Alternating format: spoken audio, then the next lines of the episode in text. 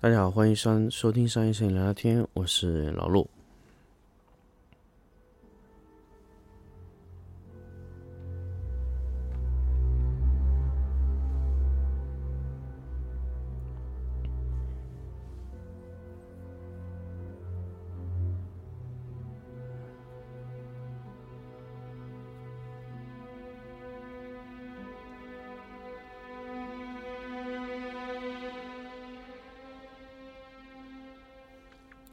大家好，欢迎收听商业摄影聊聊天的一期新的节目。那么这一期呢，就紧接上期关于显示器的色准来说，咱们来说一下色域的问题。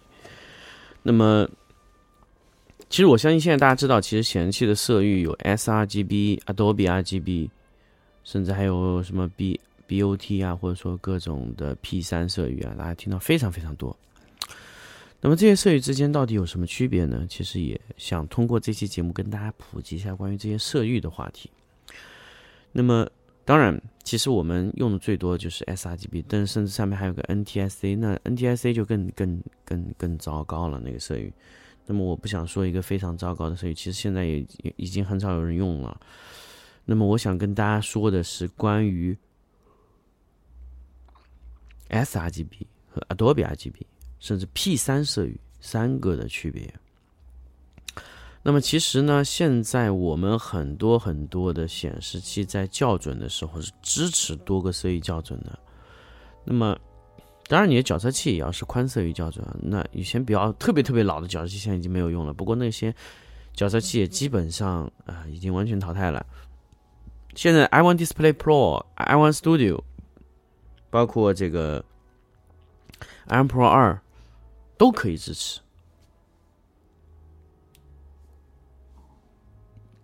那么我先不说软件校准，我先来说硬件校准。呃，因为我用过 CS 二四幺零和 CS 二四二零这两台色域的区别，就是一个是百分之一百 sRGB，一个是百分之一百 sRGB，并且有百分之九十八的 Adobe RGB。所以，这基于这一点，我就想跟大家分享一下。很多很多时候，我们很多的摄影师跟我说：“哎，我买个很好的显示器，客户的显示器不好啊，有什么用呢？”OK，我想说，Adobe RGB 的色域一定是远远超过 sRGB 的。那么 sRGB 和 sRGB 对比，应该是没有差别的。那么这个时候，其实 sRGB 和 sRGB 可以做的非常非常的接近。那么这个时候呢，比如说你的 sRGB 是百分之一百覆盖的，你可不可能去对应一个百分之七十七覆盖 sRGB 呢？其实这样对比起来也有些困难。也就是说，你看到的他也看不到。也就是说，你客户的电脑不能太糟糕，不能太糟糕。也就是说，如果说买了那种什么冠捷啊，什么很糟糕的现象，也会出现问题。哪怕你给它做了色彩校准，也是很大问题。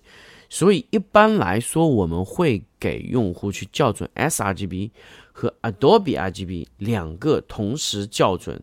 那么这种校准的时候呢，我一定要跟大家强调：如果你的显示器没有硬呃硬件校准的话，Adobe RGB 没有任何价值，没有任何价值。我要跟大家强调，如果你的显示器 Adobe RGB 覆盖的很高，但是它没有硬件校准，它它的那个能力就是零，零，零。为什么我要强调这么多遍是零？因为只有硬件校准才可以让你多次的切换色彩空间。如果你不是硬件校准，你是通过 ICC 的转换得到的，我告诉你，你是不能直接切换过去的。比如说，你你有一台非硬件校准的显示器，它有个 Adobe 色域，也有个 sRGB 色域。那么 Adobe 色域是一个 ICC，sRGB 是一个 ICC。你想通过色域切换，你想达到那个效果，不可能。你必须通过硬件的配合才能切换。那么也就是说，如果今天我有一张图片，我想看 Adobe RGB 的。效应和 sRGB 的效应直接切换是做不到的，只有硬件校准的显示器才可以直接切换色域，只有硬件校准的显示器才可以直接切换色域，只有硬件校准的显示器才可以直接切换色域。好，我强调事情说三遍。如果你没有硬件校准，那就不用想了，你只能要么工作在 Adobe，要不用工作在 sRGB。如果你是没有硬件校准的，如果你的那个软件校准的，那么你可以让一台显示器保持在 Adobe，一台显示器保持在 ICC，保持在 sRGB，两台各显示一个色域，我觉得这个没有问题。但是如果你想让一台显示器不停的切换，很困难。那么 Adobe RGB 和 sRGB 是不一样的，怎么不一样呢？我们打个比方，比如说，呃，色域。色彩范围总共是五千，那么 sRGB 可能占到其中的三千，那么 Adobe RGB 占个占大概占到多少呢？四千五左右，四千五外面还有个 P 三，P 三可能要再多一些。那么 P 三外面还有个叫 B 什么 T 的一个一个色域更宽，它是达到现在采样色域里面最宽的一个色域，所以啊最宽的色域难度也最大。那么这个时候就简单来说，如果你是在 Adobe 设计下工作的，最后你又切换回了 sRGB，那么你就要显要确认你的图片在 sRGB 的显示的丢失程度会怎么样。那么简单来说，如果你是今天这个图片要拿去在网络上展示，那么这个时候你只需要根据 sRGB 的色彩空间调整即可。那么，然后有一天。你如果你的呃图片要工作在印刷工工作中，那么你就可能需要把你的图片转换成 Adobe RGB 的色域空间，然后然后再来工作啊。所以我一直建议，如果你修图，你的图片必须是 TIFF，TIFF 可以随便更改色域，不会影响哈。当然也不能这样频繁的更改，频繁的更改会由于色域压缩。扩展、压缩、扩展导致信息丢失也会有非常多，所以尽量保存一版是 Adobe RGB 的，一版保留 sRGB 的，所以你可以分别在不同的色彩空间里去对应啊。那么简单来说，如果你的图片拍出来，你色彩的格式是 Adobe RGB 的，嵌入的文件也是 Adobe RGB 的，那么你的展示性能就会强非常多。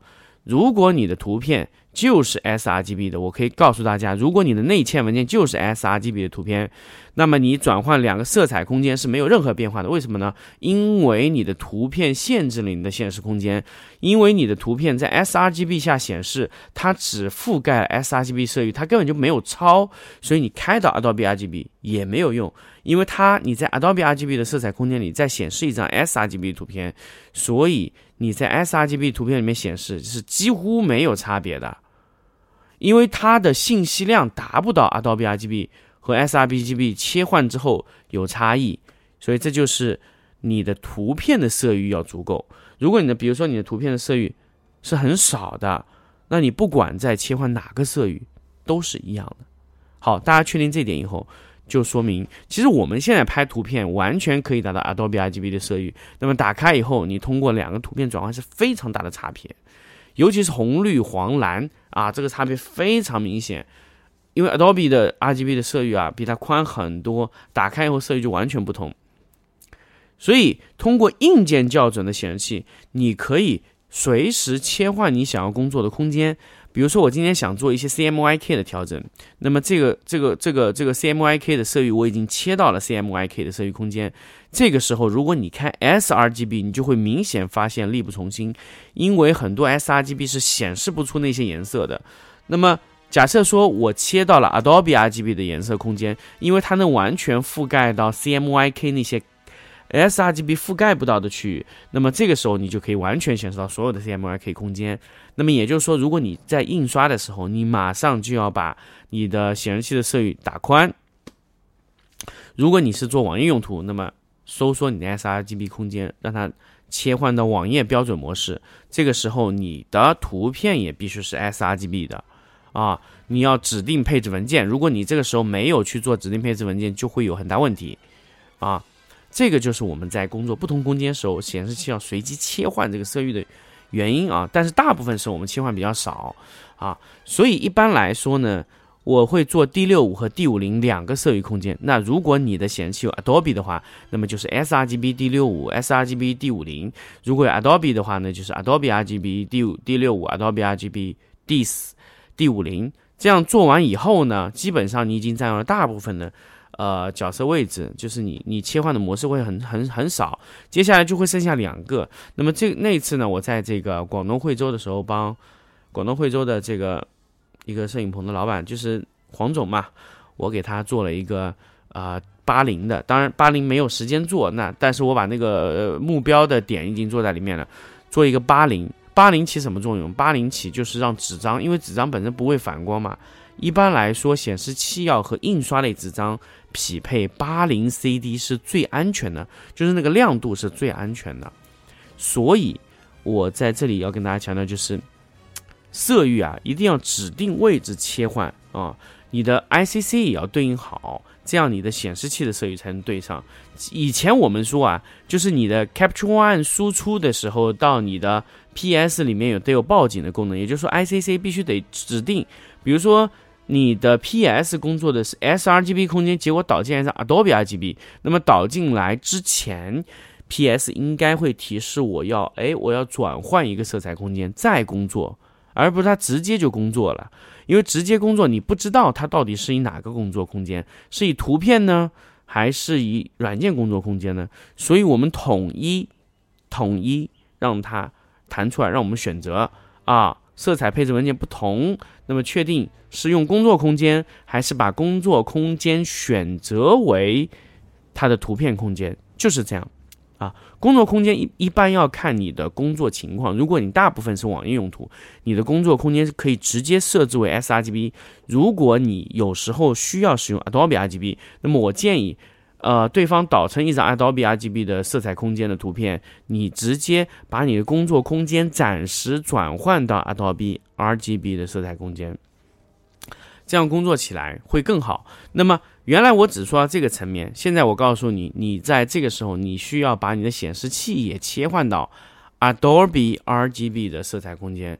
如果你选错了空间，你的映射都是错的，你的色彩码表都是错的。你必须按照正确的色彩码表、正确的色彩空间选择你的显示器的配置。那么也就是说，如果你没有硬件校准，这个时候你就得拿出你的校色器重新校准 ICC，然后再来。使用，这个就是最麻烦的，没有硬件校准。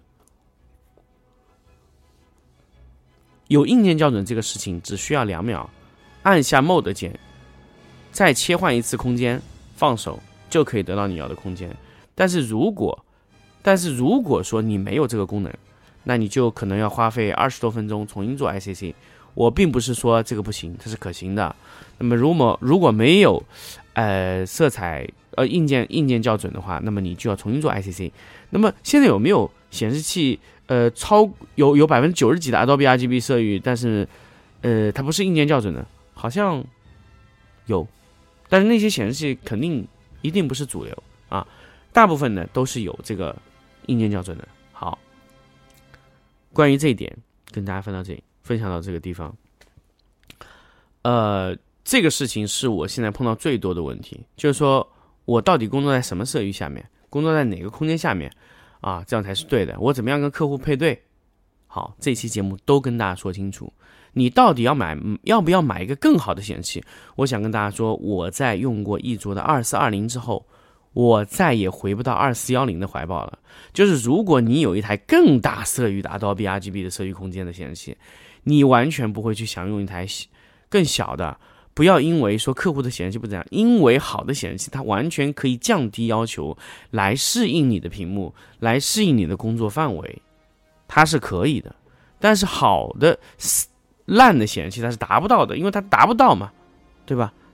你不可能让夏利跑得跟法拉利一样快，但是你让法拉利跑得和夏利一样一样快，那是可行的，是吧？